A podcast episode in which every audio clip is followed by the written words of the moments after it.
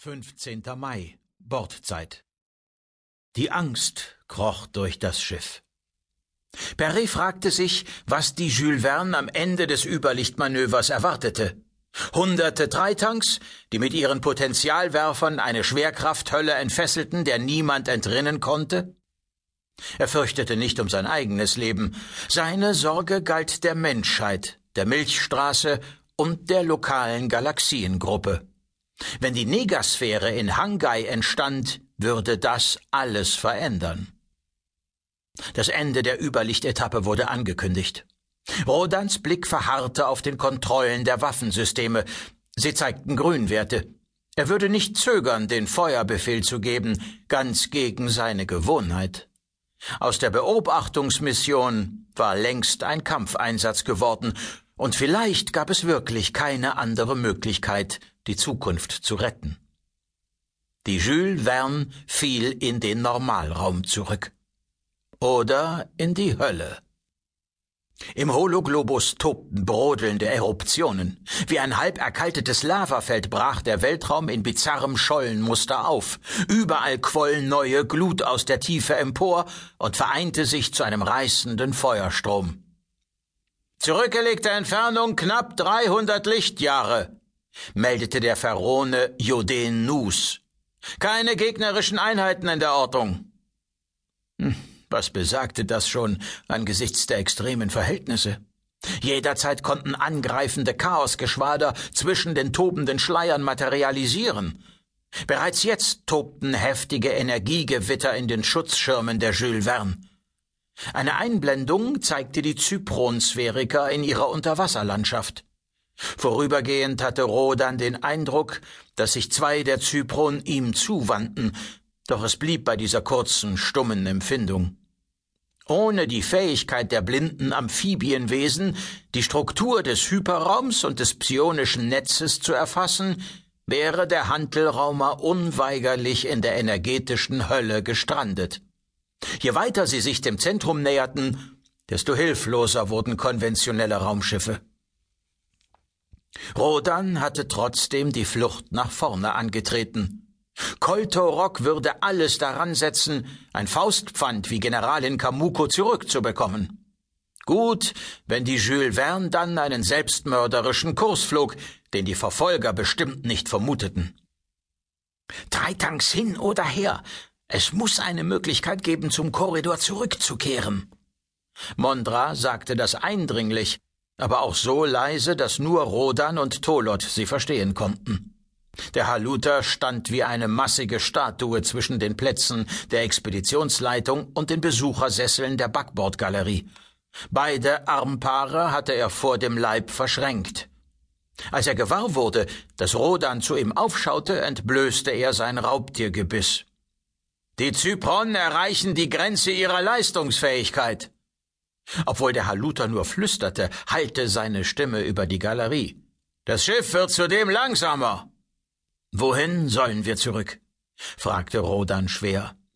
Wir fliegen weiter. Oder wir erklären Operation Tempus für gescheitert. Arketim wird nicht noch einmal Gesetzgeber von seiner Streitmacht abziehen, um uns den Anschluss zu ermöglichen. Das Risiko wächst permanent, dass die Chaosmächte sein Vorhaben durchschauen. Wie viel Zeit bleibt bis zur finalen Schlacht? wollte Mondra wissen. Rodan hob lediglich die Schultern, er schwieg dazu. Wie lange werden wir brauchen, bis wir eine geeignete Beobachtungsposition erreichen? Nach momentanen Gegebenheiten etwa zwölf Standardtage, antwortete Tolot. Vorausgesetzt, dass keine Navigationsprobleme auftreten. Die Vorstellung, wir könnten die Retro-Version verpassen, macht mir Angst, gestand Mondra. Ich fürchte, das Schicksal der Milchstraße hängt letztlich von wenigen Tagen ab. In Gedanken versunken starrte sie auf den Hologlobus. Die wirbelnden Energieschwaden, stellte Rodan fest, schienen sich stellenweise zu lichten. Die Jules Verne beschleunigte mit geringen Werten, aber die Kursdaten zeigten kontinuierlich Veränderungen, weil die Zypronen noch nach einer geeigneten Passage suchten. Ein Königreich für eine Zeitmaschine, die es uns erlaubt, die Ortung bei Lotrafur ungeschehen zu machen, stieß Mondra Diamond hervor. Rodan blickte sie entgeistert an. Mondra kannte die Zwänge, denen Operation Tempus unterworfen war. Sie wusste, dass ein solcher Einsatz des Kontextwandlers der Jules Verne jede Chance auf Rückkehr in die eigene Epoche nehmen würde. Aber wahrscheinlich wollte sie sich mit dieser unerfüllbaren Forderung nur Luft verschaffen. Tolot fing dröhnend zu lachen an, als Rodan stumm den Kopf schüttelte. Für zwei oder drei Sekunden klang es, als laufe ein Impulstriebwerk auf der Galerie an. Dann bauten die Servos Dämpfungsfelder auf, die das Gelächter des Saluters zum Brausen eines Sturms abmilderten. Auf gewisse Weise, fand Rodan, hatte Mondra recht. Das alles war eine verdammte Ironie des Schicksals. Nach dem Kontextsprung über 20 Millionen Jahre in die Vergangenheit wurden nun wenige Tage zum Problem, weil es unmöglich war, ein zweites Mal in der Zeit zurückzugehen, nicht einmal lächerliche hundert Stunden, um die verhängnisvolle Ortung zu verhindern. Scheiterte Operation Tempus damit ausgerechnet an der Generalin? Spätestens mit ihrem Verschwinden während der Erkundungsmission war Kamuko zum unkalkulierbaren Faktor im Kampf gegen die Negasphäre geworden. Eine Preisgabe ihres Wissens über Arketims Truppenaufmarsch hätte die Retroversion schlagartig gefährdet. Aber hätte sie wirklich geredet? Oder wäre sie in den Fängen Traitors gestorben und würde ihr Tod auch den Arketims nach sich ziehen?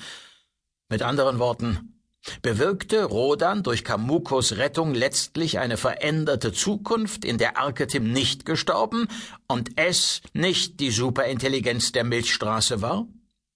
Schließlich war es in diesem Fall nicht die Anwesenheit der Jules Verne gewesen, durch die die Principa entführt worden war. Er musste also nichts wiedergutmachen, wie bei der Rückeroberung von Chaos Tai. Allein es blieb kaum Zeit für Zweifel.